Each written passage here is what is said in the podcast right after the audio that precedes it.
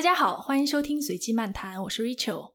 今天特别巧，我们的老朋友 Linda 她正好到西雅图做客，所以我们是非常难得的面对面的 现场录音。然后 Linda 跟大家打个招呼。大家好，我是 Linda，好像是第一次做线下录音。自从我开始做播客以后，感觉好紧张啊！对，我们都是远程，对，我们都是远程，没有这么近的面对面的，应该离个两米距离啊。对，应该戴个口罩。对，Linda 是实景英国的主播，要不然 Linda 可以跟你的听众打个招呼。我也有一个播客叫做《实景英国》，不但是主要是就是讲英国的话题的一个呃讨论呀、科技啊、英国的华人的故事啊，然后以及在英国的一些生活的一些感受吧。也欢迎大家收听。如果已经是实景英国的这个听友了，我想非常抱歉的说一下，我最近实在是太忙了，好久没有更新了。但是新年会继续再接再厉，给大家更新节目。对，说到这个问题，我们可以深入一下。为什么更新变少了呢？就是之前大半年主要在忙些什么呢？之前主要是因为英国疫情比较严重，所以没有什么更多的这个社交活动啊，大家都在家里，而且英国有好几次这种居家令的这个事情，就是所以我觉得在家待的时间比较多，所以呢就可以有更多的时间，然后除了工作以外呢，就可以来这个做播客这个事情。也是去年，当然是从夏天开始吧，这个英国的疫情还是有挺挺多的好转。当然现在又是这个刚刚圣诞节又是一个高峰啊，对这个我们可以等一会儿再聊。但是曾经有一段时间还是相对其实挺开放的，包括夏天的时候，我们也跑去希腊玩啊，就是好像感觉有点回归到半正常的。随着更多社交活动的更多，包括经济上 business 也会更来更忙，公司也越来越忙，所以时间上呢就没有那么多时间在播客上。但我觉得这个还是我个人的问题，这个不是 不能这个埋怨大环境啊，还是因为我个人这个时间管理不够好，最近，所以我觉得这个啊，我其实是有好几期录了，但都还没有来得及剪，所以如果。这个实践英国的听友实在是非常非常的抱歉，我我会继续努力的，我没有放弃，不是说不做了。过了一年，我们是做了一年，所以我会今年继续再接着努力来做。嗯，就算是第二季了，对，准备做第二季了。对，第二季可以我以我们这期节目作为开篇，很荣幸，是我很荣幸。对，其实我比较好奇的就是说，因为你之前也是是十二月份，对不对？从英国然后飞到。美国对，在这个过程中，其实你见证了这个两国不同的 对于疫情的态度。嗯，因为中间正好赶上新的一波这个奥密克戎的传播，然后这个形势也在变，对吧？我记得之前你跟我说，你还有计划去加州啊什么，对，现在好像都都取消了。对，是是。这这个过程可以跟大家讲一讲吗？有没有什么有意思的观察和感想？对，就是这次来美国，主要是因为我来看我父母，因为我父母是也是由于这个美国这个由于疫情的原因嘛，所以他们一直在美国。但是之前我其实一直进不来。其实美国在这个疫情对 border 的这个控制还是挺严格的，就是一直到十一月初，从疫情开始很快，美国就已经把它 border 给封锁掉了，除了美国公民和绿卡可以进美国，像我这样子的。这个什么都不是，就根本进不来美国，所以呢，也是十一月初才开开，才刚刚这个开放，所以我还是挺开心的，可以这个圣诞节可以飞到美国来，包括留到现在，所以就就从这个角度来讲，其实英国跟美国一个特别大的差距，英国的这个边境是从来没关过的，就整个？疫情这个期间，就是从疫情开始第一天一直到现在，它一直都是开放的，它只只不过曾经有过，就是说基于。风险系数有什么红色、绿色？绿色是最安全的，有黄色，然后红色国家，它有这样的一个红绿灯的体系。但是它从来没有封锁过边境，从就是所有都一直这么长时间，两年多一直都是这个开放的。从某种程度上来讲，我觉得这是最大的一个差别吧。当然，这个从这个 travel 的角度来讲，我觉得第二个就是说，我我稍微再问一下，那它没有封锁边境，但是它会有这种隔离政策吗？它会有，它曾经有一段时间是说，就现在应该现在也应该是，就是如果是红色国家，就是最高风险的国家，你需要有这种在酒店隔离十四天哈。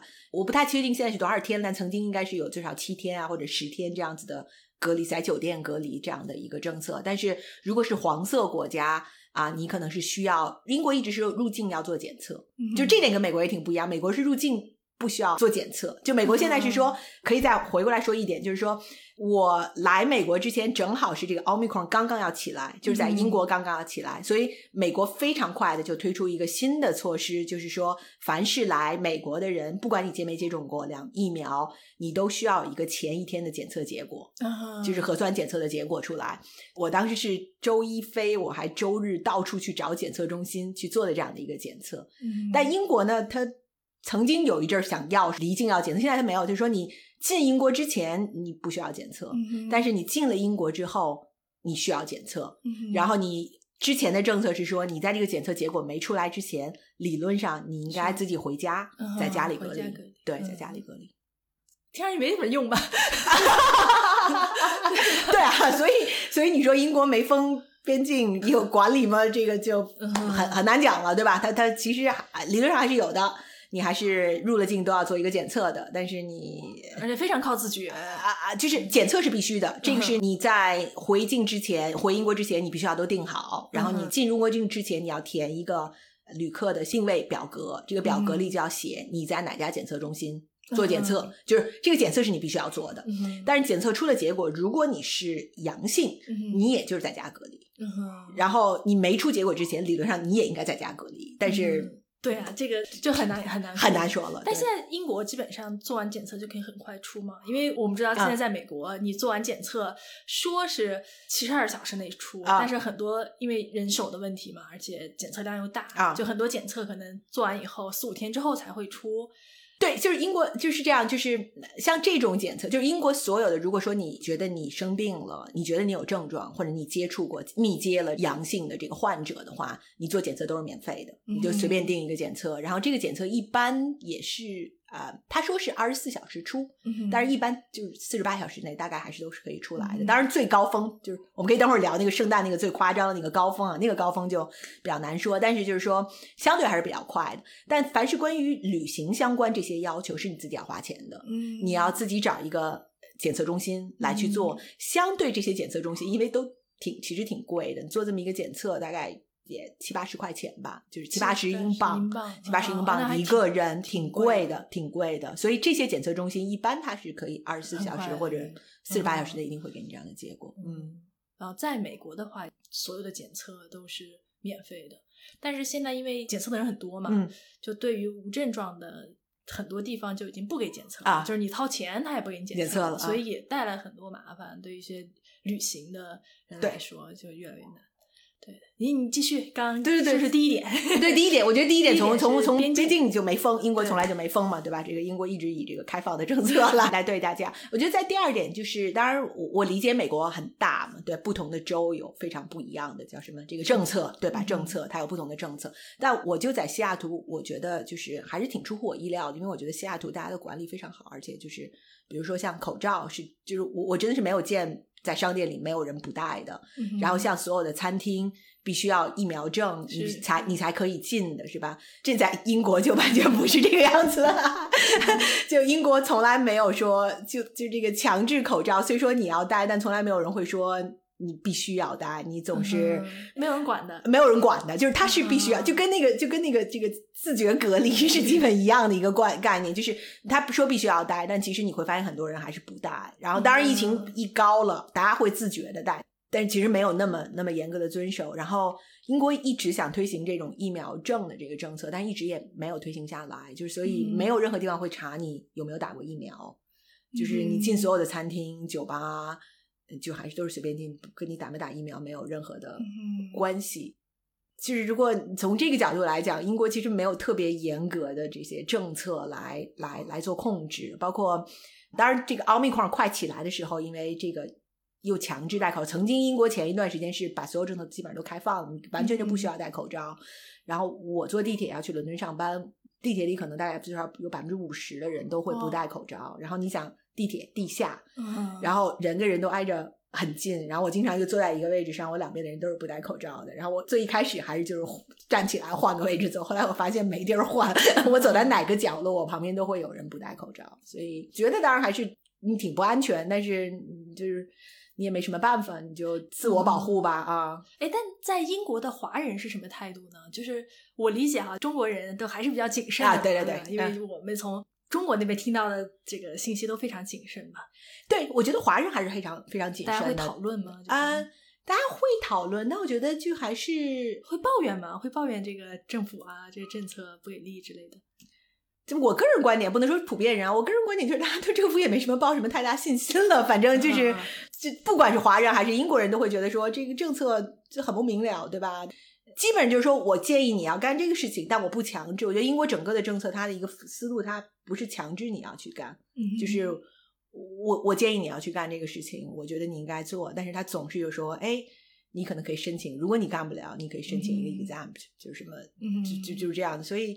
伦敦地铁其实一直是要求你戴口罩的，但是有百分之五十不戴的时候，也没有人去做监督，然后去去惩罚这些人。所以那大家也就觉得，没有人去做监督，是因为人手的问题，还是经费的问题，还是说大家其实并不是把政策当回事儿，就没有想去落实？我觉得都有吧。我觉得一个是当然是人手的问题，你你需要大量的人，不可能有那么多人，然后也没有那么多钱来干那个事儿。我觉得另一个就是，其实我觉得这也挺像英国文化的一部分，就是英国文化其实是不太喜欢。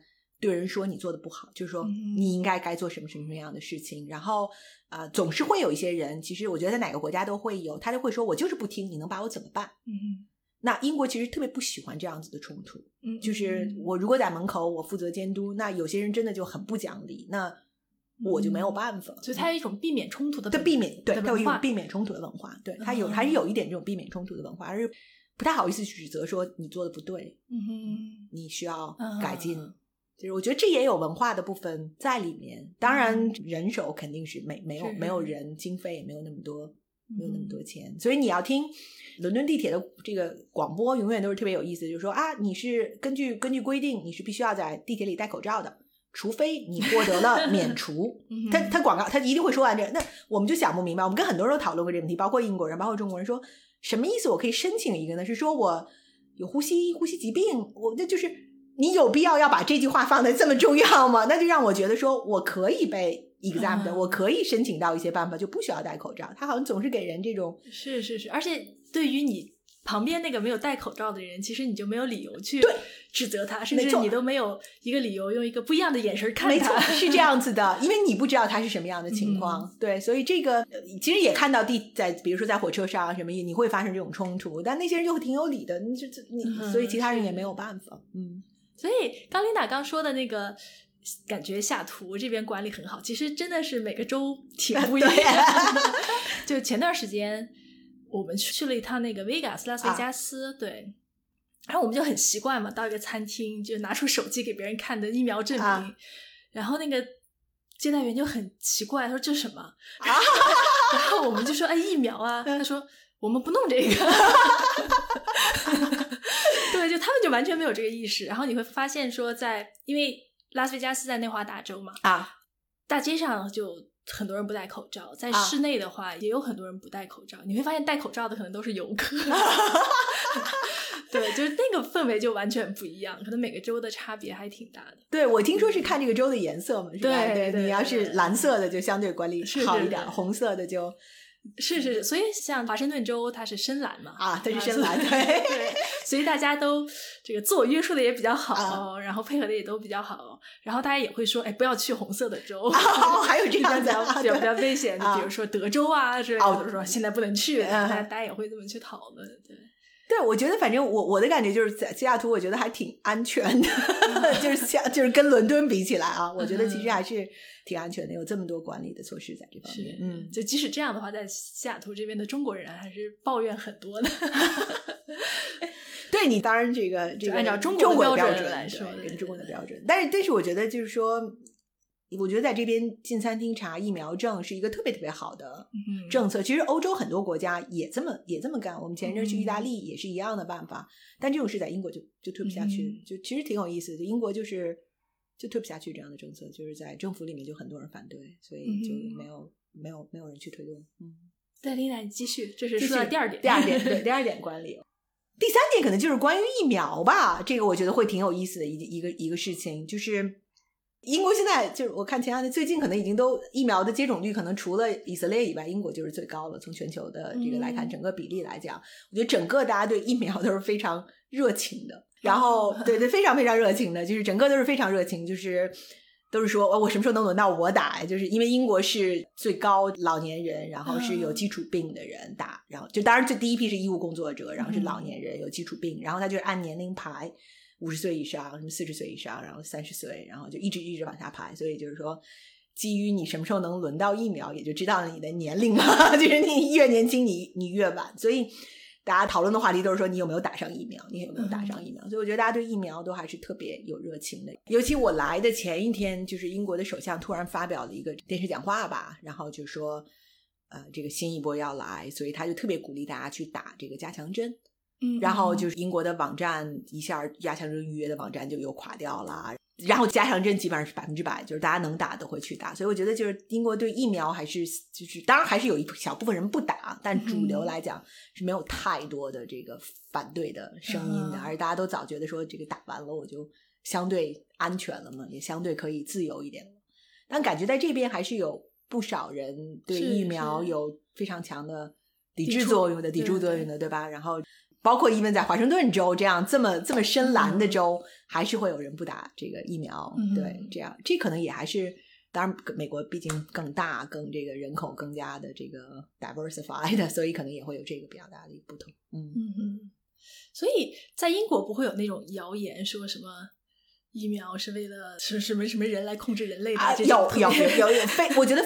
在这个有这个社交网络上有很多各种谣言，说什么比尔盖茨要要控制你们什么疫苗，让你有一个什么呃呃有有还是还是有这种谣言出来，还是会有不知道这边的比例，当然也会有类似，还是有很多有一部分人不打，但是就是整个民众。就如果我们从相对主流的东西来讲，主流的这个声音来讲的话，大家对疫苗还是非常有热情的，能打肯定会去打的。然后，尤其这个就是政府在特别早就说这个加强针对这个尤其这个新的奥密克戎的作用，所以呃，英国首相说完这个电视讲话的第二天，所有那种就是不用预约去的疫苗中心排队能排出好几公里去。所以这也反映出来大家对恢复正常生活的一种渴望，对不对？其实疫苗是一个寄托，我打了疫苗，我就可以像正常人一样，对，回到过去的一样。对，对，对，对，我觉得，我觉得是，我觉得大家回归正常是整个大家最希望能够实现的。所以英国的很多政策。包括他说他之前曾经有一个什么 free day 啊，就是你不需要戴口罩，不行，也是说我们就是更加，当然这个政策我觉得很很就是不说不说他了吧，就很让人很让人这个无语的一些一些政策啊。但是就是大家特别希望能够回归到这个正常，能够有一个相对正常的生活。对。然后我想最后一条吧，就是最后一条不一样，就是还是说刚才我们提到检测嘛，就是说美国压力特别大，因为检测人多。英国有一个，我觉得可能。我前两天在朋友圈时也提到，就是英国在从疫情一开始，很快他就推这种在家的这种呃快速检测包，然后这个完全是政府买单的，所以他现在已经花了六十多亿英镑，全部是从中国采购的，中国出口的这个快速检测盒，然后可以去任何的药店去领，或者他给或者你在网上订一下，他寄给你，所以这样就是啊，他其实鼓励你在家做这个检测。之前是你测了阳性，你可能再去做一个正规的检测。那你你如果是阴性，其实你就不需要再去做，再去做检测。所以它还是通过这个减少了很多检测的数量，嗯同时也通过这个呢，就是啊，比如像我们要是公司大家都需要回办公室的时候，可能大家就说，哎，所有人都在家先做一个这个检测。你如果都没事儿了，你就。在组织这种大规模的公司所有人的这种活动，所以或者你去任何一个朋友家，或者去一个比较大型的活动，你都会自己做一个先测一下。我觉得就这也是一个我觉得非常好的一个方式，能够既自我保护，同时你又保护别人。是是是。就我们都共同认识的一个朋友，不是在美国卖这个检测对，没错，没错，没错，现在已经完全就断货。对啊，对啊，全部都断货。但在美国是你还要买嘛，对吧？就是你你，所以就是还是其实挺贵。那个东西你要长期用，还是个挺挺高的成本在这上面的话。对，我记得大概我当时买了一个是十几美金，大概一盒里面有两个，其实还蛮蛮贵的，蛮贵的。英国那个是一盒七个。然后你就啊那么多啊对对，就因为他他其实呃如果是上学，因为学生好像每周必须要测两次，在家测两次，所以就是所以他花了六十多亿英镑。说 这个我看有人说这是也是中国出口一个非常成功的产业，能够帮助这个海外的这么多人做快速检测。嗯，我每次一拆，你都有一个中国厂商的那个出口证，我看着还挺自豪的。所以你十二月份就到美国啊过来，现在也待了有一个多月了，一个多月了，对对对，一个多月了。对我我现在待了有一个多月了。我过来没多久，英国就成了那个最高峰的时候，就有点像美国现在，就不停的每天的数字在。是往上涨，往上涨，然后最高的一天大概是可能有二十多万吧，嗯，新增的这个。那对于美英国的基数来说，这也很对。英国也就八千万人口，你想，然后它一天能有二十多万，然后它连着可能差不多快一周都是二十几万的这个数字。那现在呢？就现在已经降到十万了，就大概已经往下走。现在它是过了那个最高峰的那个时刻了，然后。它就主要是圣诞那个期间，就是圣诞那个期间，那个真的是真的是高峰。所以大家圣诞节的时候还是会回家，然后 travel，就是没有。对对对，所以这个也是挺有意思。英国另一个比较有意思的地方就是，你美国不同州你们有不同的这个这个政策政策，对吧？英国它等于是它，因为它也是个联邦嘛，所以它爱尔兰、苏格兰和啊北爱尔兰、苏格兰和那个威尔士，然后加英格兰，然后呢，这个其他三地呢。圣诞期间都有这个比较严格的管理的政策，只有英格兰没有，英格兰是 没有任何政策，这个在不停的在涨，在英格兰就是还圣诞会啊，聚会，所有地方都开，包括新年什么三十一号那个跨年的 party，照样你想去哪玩都可以去哪玩，然后你想你去夜店什么之类，也没有人查你疫苗证，然后 就是非常非常非常 open 的一个一个情况，对，所以我也听到不少同事啊，包括朋友啊，都是在这个圣诞期间。有被感染在英国，嗯，其实美国也是类似的，就是感染最高峰就是在二十五号到三十号，大概大概这段时间，对。但因为检测的之后之后之后对，然后但现在好像数据也在往下走了，就是从最高的时候可能将近一百五十万，对，现在可能已经在一百万以下，已经在往下走。琳达刚来的时候还说，现在不是已经到疫情后期了，没想到一波又起来了。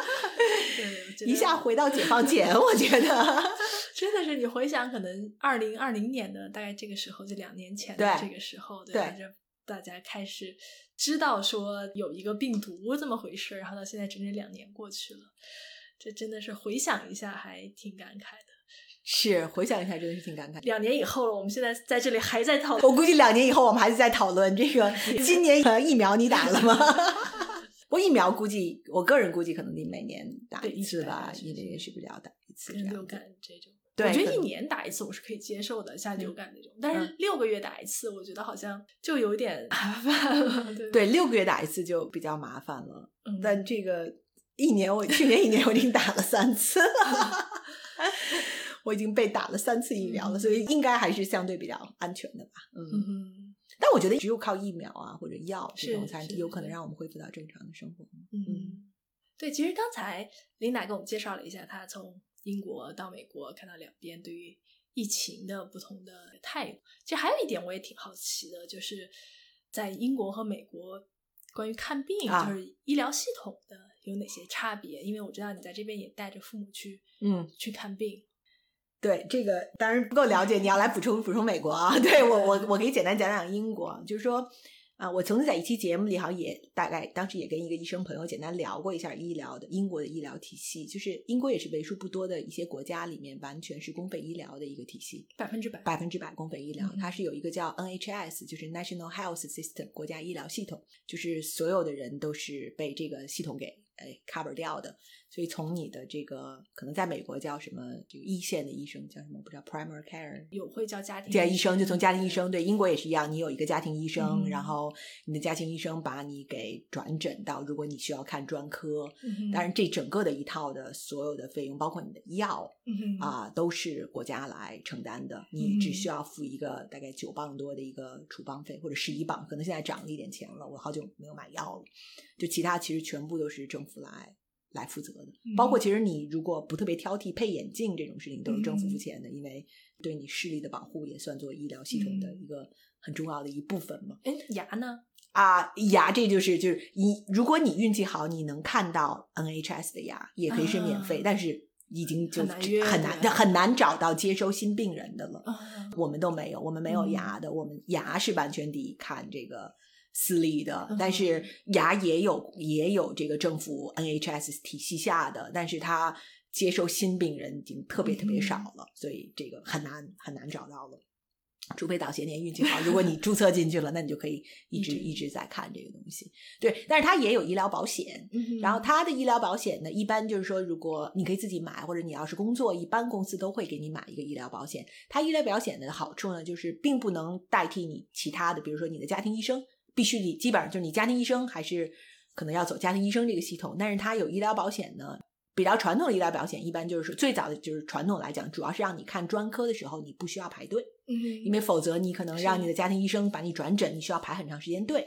然后所以这个公司希望你员工赶紧治嘛，赶紧好嘛，嗯所以他会给你买这么一个补充保险，然后你、嗯你可以通过这个保险呢就可以不需要排队，这是这比较长。但是由于这个 COVID 期间，其实很多也都有变化，所以很多现在这个医疗保险也都给你提供这种远程的这种家庭医生的问诊，也算作这个保险的免费服务。因为你也见不到你家庭医生嘛，就全部都是线上的嘛，是是是对，所以就是很多这种远程的这个服务，尤其在 COVID 期间变得非常非常大了。哎美国，我觉得，因为我只是带我父母简单看过病，但我理解当然是美国，就是如果从服务质量来讲，我个人的感觉，作为患者家属，当然还是美国好太多了。啊对对对，就是从服务的角度来讲，因为我陪我嗯妈妈去做了一次肠镜，然后整个在那边就是人家对就比如说等候时间、等候时间、看诊时间，看诊时间，包括就是说，因为我陪我妈妈去做肠镜嘛，然后包括因为这个这个啊呃这个他就会说啊，你你在哪儿等，我让你填个表，你在哪儿等？我说我就在这下面等。他说 OK 没问题，你你母亲做完前的十分钟，我会给你打一个电话，这样就可以把车。开到那个车的门口的那个停车的那个接人的地方，然后就真的十分钟之前给我打了个电话，我就把车开过去。过一会儿，那个就有护士推着轮椅把我妈妈推出来了。嗯然后就上了车，然后在这整个的过程中都是护士在照顾，但因为我也进不去嘛，作为家属我进不去，但是他会有有这个护士整个照顾你，从做肠镜一开始到什么。到包括麻醉完整个这一套，但因为我母亲在国内也做过很多次肠镜，那国内都是靠家属陪嘛，对吧？就是你不可能有这样的服务，而且在英国也不会有人说给你打个电话说，那我十分钟之前给你打电话啊，你准备好了，也不会有这么多的服务的这些东西在里面。当然我理解，因为美国保险很贵嘛，大家是是是是靠保险支撑的这样的一个医疗体系。嗯我不知道你你怎么感觉在美国的医疗看病对，就是我在美国做过次手术，啊？我真的能够体会到你要说服务好这种感觉，因为正好赶在 COVID 期间嘛，啊就是自从你进了医院以后，就不让家属通了，所以至始至终就我一个人，然后我周围就只有护士，然后我当时感觉他们对我真的太好，首先随叫随到，然后呢也非常的温柔。我是做完手术当天就得回家嘛，然后他们也一直在跟我先生在沟通啊什么的，就非常的有耐心。然后送我出去之后呢，也是还跟我再见啊什么，就感觉好像你认识一个老朋友啊对似的。的你当时真的是特别依赖他们。然后我回到家以后，他们还给我寄贺卡，啊不能说是贺卡，就是这个小卡片啊然后啊说啊希望你能够早日康复就大概是这种的。我当时就就感觉超感动，你知道吗？但后来你开始收账单的时候，你就发现这个事情不太对。我在做手术之前，我已经自己付了大概有小一万美金了。他就是告诉你要从你的自己去付的啊啊，后面还有源源不断的这个麻醉师的费用、啊，抽血的费费用用啊，药的费用，就每一个都是分开的，然后每一个都是大几百或者一千多这样的，然后就没完没了。他也没有什么所谓的明细，他就会啊给你列几项大的，都挺大的钱，然后你也看不懂是什么。但是我我们比较老实，我们就交了。交了啊，中间有一件事呢，是说我们因为其实大头还是保险公司付对，是大头是保险公司，保险公司呢，他可能对中间有一个治疗他有疑问啊，然后他就一直没有付他的那一部分。然后开始的时候，我也不知道怎么回事儿嘛，我就打电话去问，问过一次以后，我就发现他们把给保险公司的账单原来是六万多美金，嗯然后一下就变成一万多美金。哦然后我后来在网上查，才发现说很多都是这样，就不管你自己付的还是保险付的，一旦出现问题，对吧？你要这个详细明细，啊都会发现钱会少很多。啊，然后就感觉就是好像随地要价的感觉。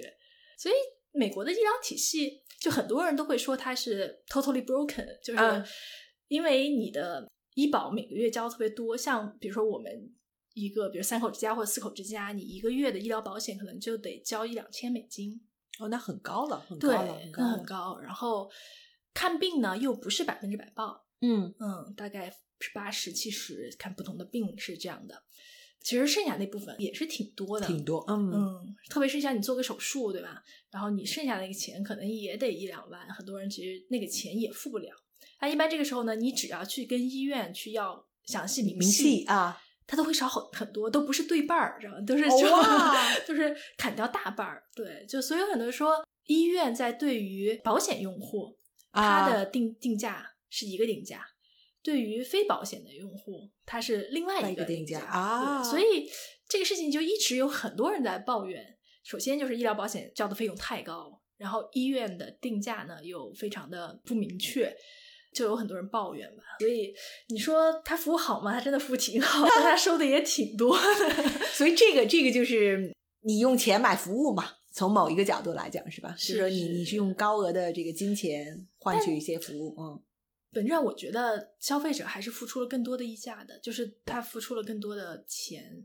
所以，像很多人会说美国没有福利，对吧？特别是你跟，比如说跟英国和加拿大比，在医疗保险方面，其实美国是非常糟糕的。就有钱人他也花很多钱，没钱人他还是看不了病看不了病，对对，对因为他买不起那个保险。保险当然了，有专门针对于低收入的那种保险，但其实也不能满足很多人的这个看病的需要。所以在美国，你会发现很多人不看病，就他们宁宁愿自己就是扛着。嗯，对，这个是就虽然英国医疗系统也被就吐槽的太太厉害了，但是我觉得这还是非常就是这种全民医疗的这个体系还是非常嗯难得的，能让大家就是至少你不用担心说你有病了没有钱去治或者看不上，这个是百分之百是你。尤其是嗯大病，比如你要是小病，你就且拖呢；但你要真是一个严重的，那其实它的反应速度还是相对比较嗯快的。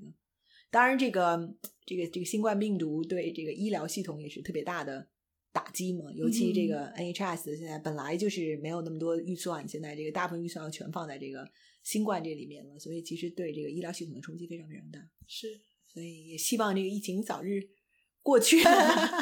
是是，像美国这边也是，因为现在医疗资源也是比较的紧张。然后昨天好像华盛顿州发布了一个指令，是说一些它规定了一些手术，就是啊说非必要做的一些手术啊，从今天开始就不能再做了。哦，比如说一些不是很着急的，或者是当下病人有痛苦的一些手术，啊它就要全部停止了，也是节省一些医疗资源。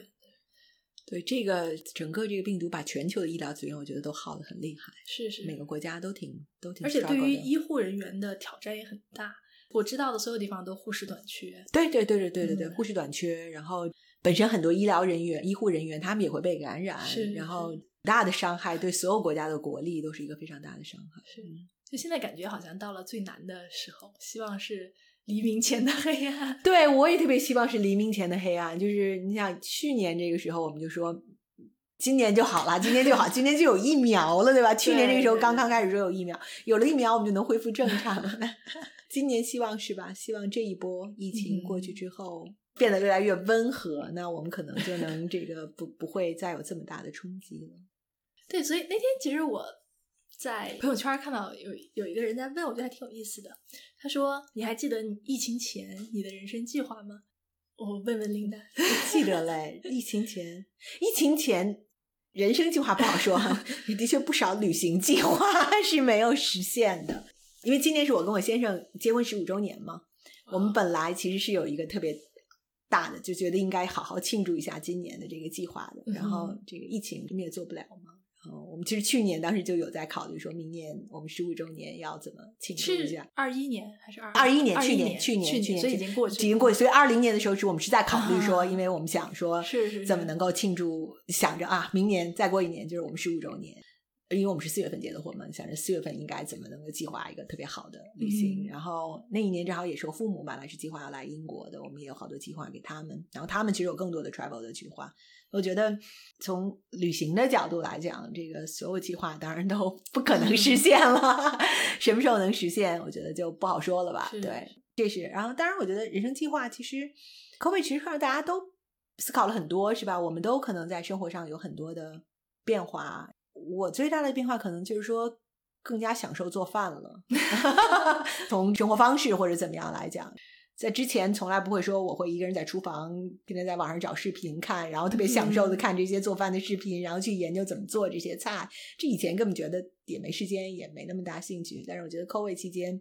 这是让我发现我新的兴趣爱好，我觉得就是让我自己发现了更多的新的兴趣爱好。所以你之前不知道自己喜欢做饭？我喜欢做，但我没有那么心情去研究它。我会做饭，我也我喜欢，就是我喜欢吃嘛，就是人喜欢吃，人都会相对比较喜欢做。我也会做，但是我没有去研究做很多。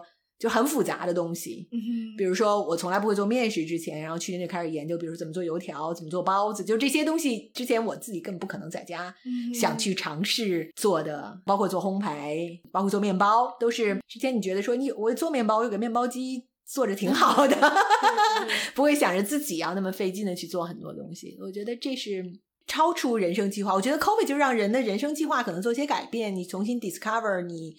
更感兴趣的东西，或者去尝试一些你更感兴趣的东西，当然把你原来的那条路堵上了，然后你就可以往四周随便走，四周随便在这个屋里走，因为出不去。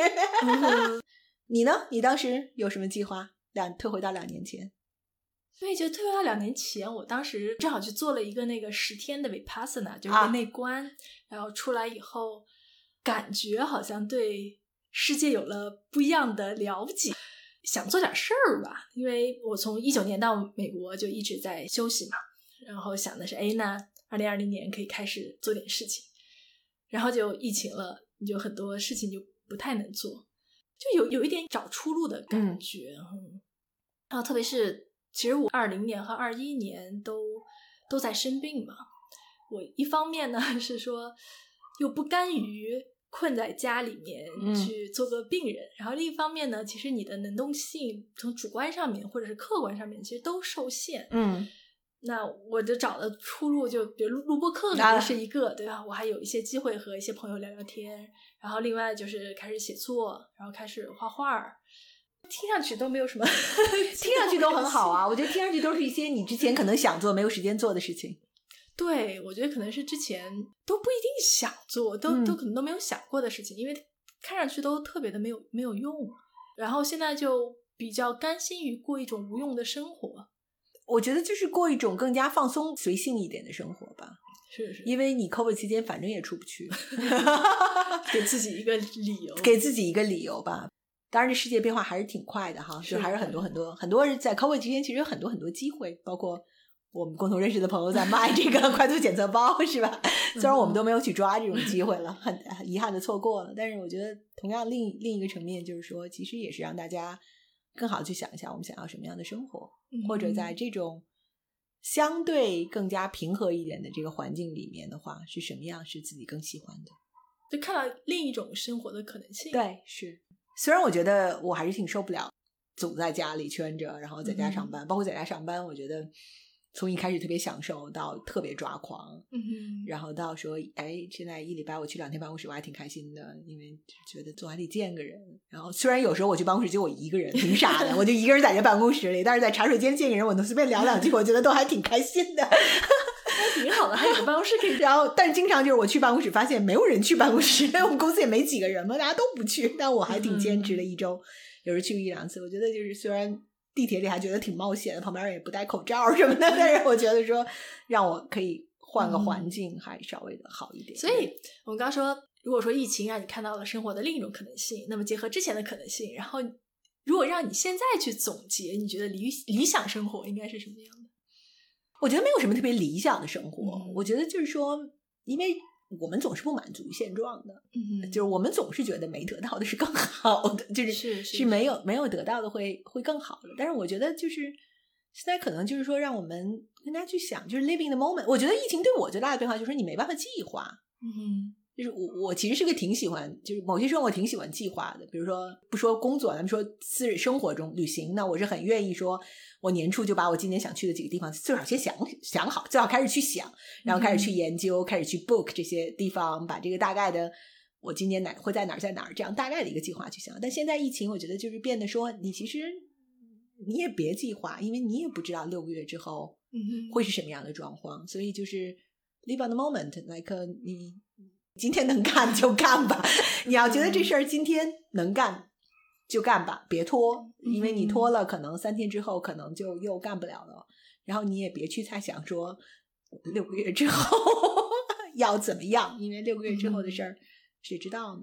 尤其这个谈回来，可能也是说我可能之前也聊过，就是说我不知道在美国怎么样，但在英国是一个特别明显，就是大家做计划，什么都计划，包括你周末周末见个朋友，你大概要一个月之前去预约，嗯才可能能够周末约到大家时间。但这个疫情，我觉得把所有人这些都给 就打破了，就真的是打破了。然后经常也会说说，哎，我们周五定一下吧，周六要不要见一下，看看周五到底是个什么状况吧。我觉得这也就就是其实跟中国人差不多，跟中国人差不多，真是跟中国人。因为嗯之前你说我想见一个人，这最少一个月之前是是来来去约这个事情，所以我觉得嗯现在跟中国就是差不多了。明明天怎么着？明天咱们再说吧。嗯，你理想的生活方式呢？不知道，我觉得这可能是我过去一年想的最多的一个问题，嗯，但是依旧没有 想出来什么结果。就我觉得我现在的生活还挺理想的，啊，嗯，或者是可能是之前梦想中的生活，就是你可以做一些自己想做的事情，嗯然后你也有一些家庭支持，吧对就包括看孩子啊、学校啊。但是你会发现人还是不满足，这就跟你刚刚说的一样，对吧？就那不满足的是什么？你缺的是什么？不知道，可能现在还还在找吧。当然，我目前还是在一个治病的状态，所以嗯我还有一些借口，对吧？我们刚才聊过嘛，这永远都有借口，也永远都没有借口。就我之前可能说别人问我在干嘛，我可以说我在看看孩子，嗯对吧？因为孩子小嘛。哎，有一天我在跟别人说我在看孩子的时候，别人会问说：“不都上学了吗？”我 会发现我这个借口用不下去了，对吧？然后那就会变成养病，希望有一天病能好。你也做很多事儿啊，你做你生产很多内容啊，你写东西、写作，你的播客、你的视频，那也都是内容创作者，或者是创作者。整体来讲的话，我也可以说是个创造者，但是内心深处还是有所亏欠的，因为首先你播客的更新频率也不够高。就那天和一个朋友聊起来，也是说，我不知道，可能年纪大了，像我们周围有很多朋友，可能状态跟我这差不多，男生女生都有。你要问起来，大家就会说，嗯你是干嘛的？然后我说是天使投资人。啊，或者说我是投资人啊啊啊说个人投资人，对吧？就是你你对外总总能找到一个冠冕堂皇堂皇的头衔，对吧？但是面对每一天的工作，你还是得去找到你的精力要放在哪里。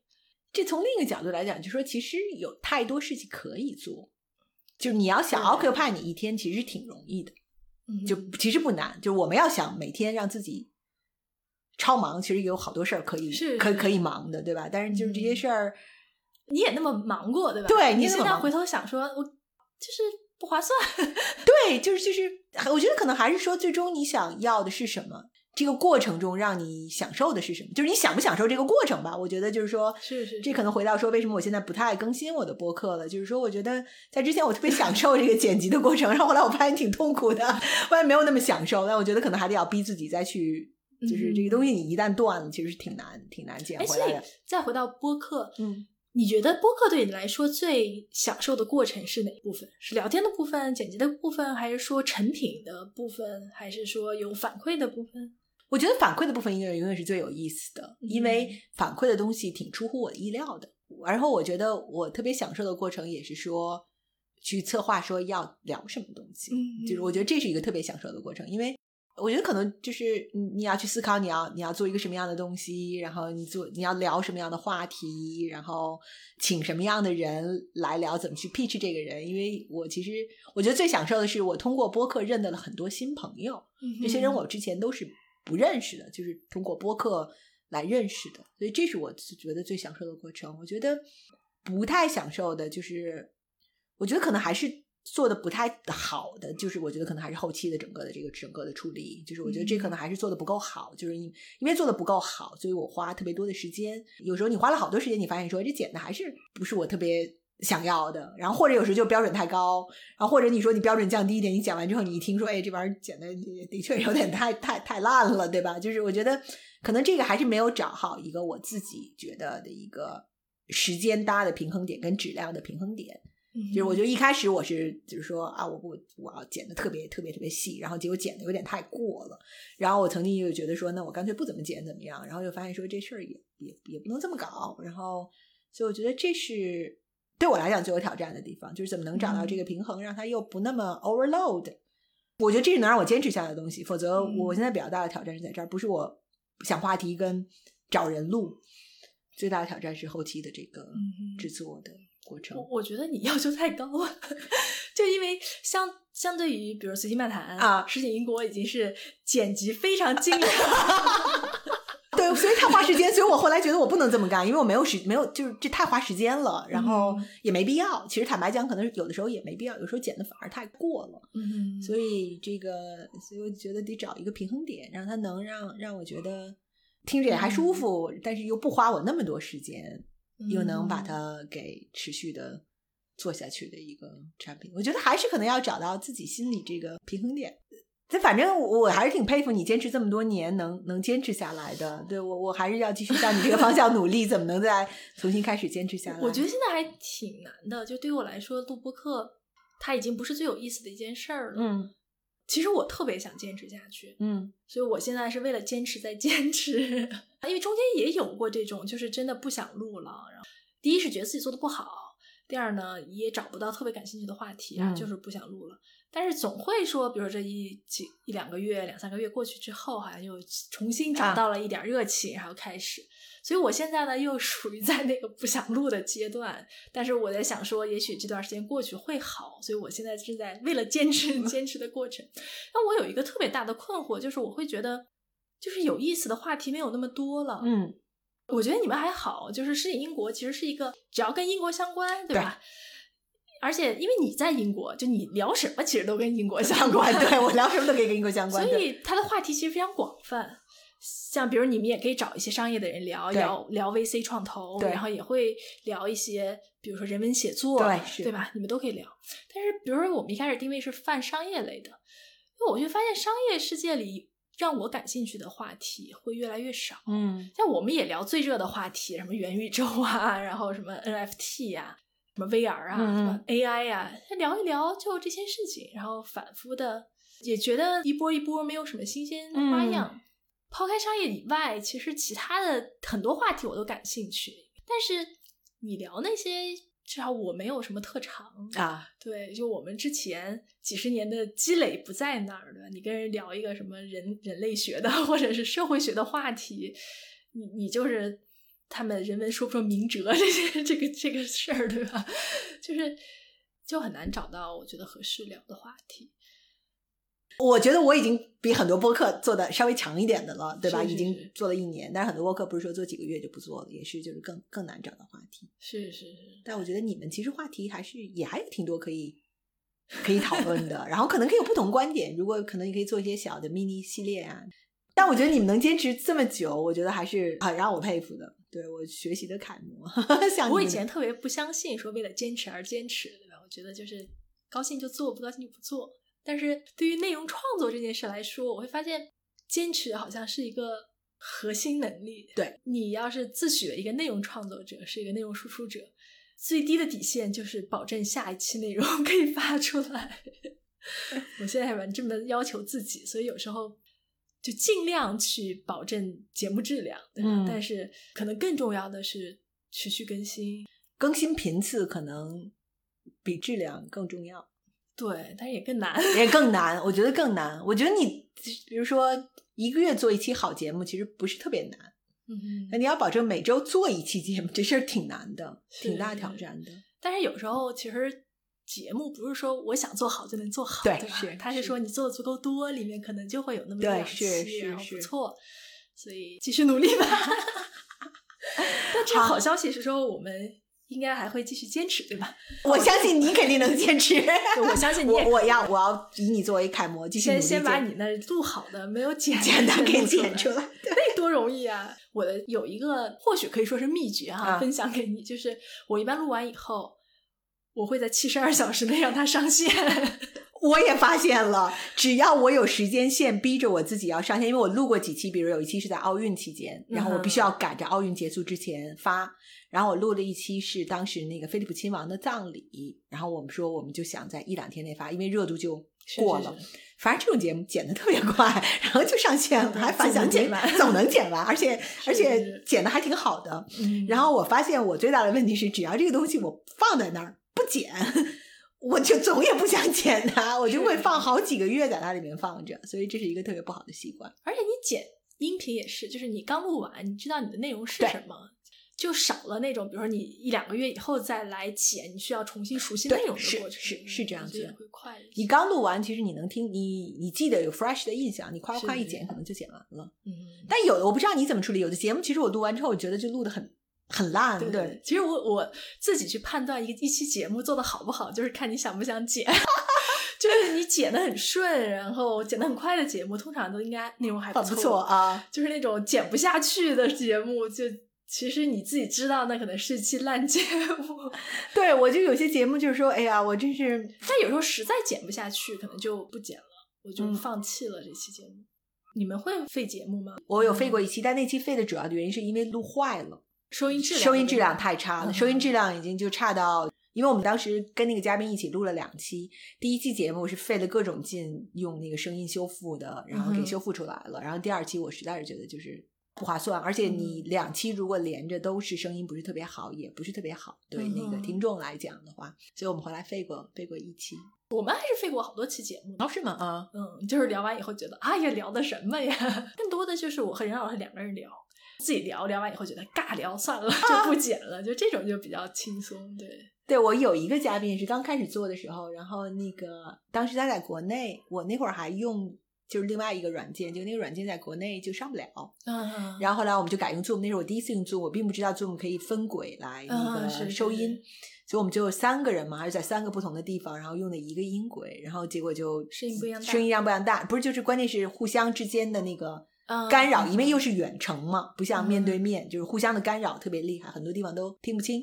然后那嘉宾特别好，我说那能不能再约你就录一次？然后我们就是又录了一次聊同样的内容，但明显感觉第一次聊的就比第二次要好太多了，对，挺有意思的。对，就发现说第二次在聊这些话题的时候，连那个嘉宾就觉得他自己觉得也没有第一期就没有那个热情，没有那个热情去讲。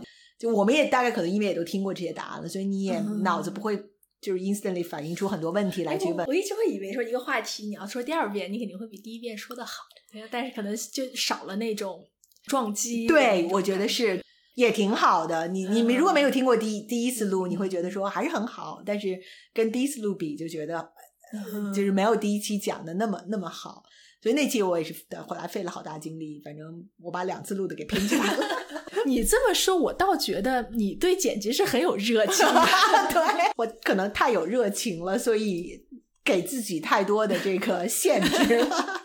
对，因为我从来不会说拼节目，或者是调整这个问题顺序，是吗？啊，对我都不会做这些事情。我只是把中间这些聊的不顺的、重复的、磕绊的，然后因为什么原因停了的，啊，有时候有些嘉宾会有特别严重的口头语，或者是类似于结巴这样的表达方式，我会把这些剪了。然后我有时候会剪掉一两个问题，但是我从来不会说调整一下这个顺序啊，中间加一段过门音乐呀，我没有这个热情，我从来没想过。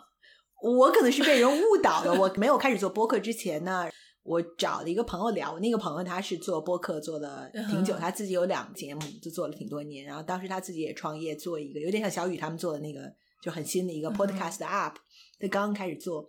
然后呢，我就说我想做播客，然后我那个挺好的一个朋友就先发了我好几页纸的播客剪辑的这个步骤，一步步要怎么剪。然后他特意就给我讲说，很多节目我录的不好，但是都是靠剪辑给修复过来的。所以说，经常我们录一个半小时，最后剪出一个二十分钟特别好的东西。就我觉得也可能是。我不知道，这也可能是东西方文化，因为我那朋友是个英国人，可能也是东西方文化，可能有一点差异。就是中文播客，你会发现其实很多都很长，就是挺长的，一个多小时啊，或者一个小时十几分钟都都挺常见的。但很多那个英文的播客相对其实不是那么长，挺短，可能二十分钟、半个小时可能就结束了。所以我那个朋友最早给我灌输了一个概念，就是说。剪辑是 二次创作，对吧？剪辑是你的二次创作。我可以发给你那个，还挺有意思的。核心观点就是说，如果这句话你觉得可有可没有，就给删掉。我这这要求很高。对，就是说他的核心原则就是说，你宁愿短一点，你短一点，你有意思，比你长要太有价值了。我现在当然没有那么细，我最一开始挺 follow 他那个 他那个 standard 的，后来我发现太难了，做不到。行啊，我们差不多了。然后最后我们说一下这个二零二二年，对吧？我们两个博客都是应该都是开篇的开篇期之一，对吧？对，二零二二年有什么期待吗？或者是你觉得会有哪些可能会发生的事情让自己兴奋？我觉得还会挺兴奋的。这今年，我是希望今年能够越来越多大家回归正常，就是回到更多的正常的生活。因为我觉得过去这几年新闻上没别的事儿，天天都是这个疫情了。我是挺希望今年能够大家能够回归到生活的里面来。这是从生活的角度，当然希望更多的是能够更多的旅行，能够更多去更多的地方，能够见更多的朋友，也希望能够跟更多时间可以跟家人在一起，而不要这个分的这么这么远。然后觉得从真正我们的行业来讲，我现在这个还是挺有意思的，是吧？就是包括新出来的像什么元宇宙啊，像这个包括像这个 NFT、Web 三点零，然后包括像这些，包括就是我最近也比较关注像这种什么 Climate Tech 呀，像这种基于环基于环境的一些新技术。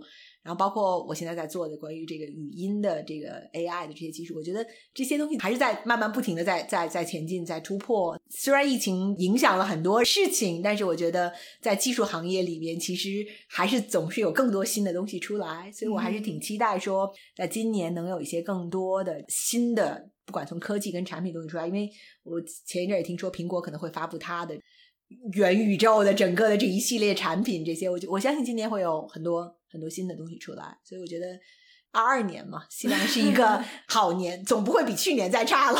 你呢？你今年的一些计划跟期待？我很期待夏天能去伦敦拜访 Linda。好啊，你夏天来伦敦，我们再来伦敦一起录一期 节目。你来讲讲你怎么看伦敦？是是是，还是非常期待的。行吧，那我们今天就到这里，非常开心能够在西雅图和 Linda 面对面的聊天。对，非常非常开心。也祝大家新年快乐！二零二二年大家身体健康，一切顺利。好的，感谢收听本期的随机漫谈，也希望大家关注我的实习英国，在各大平台都能够收收听。谢谢大家，拜拜，拜拜。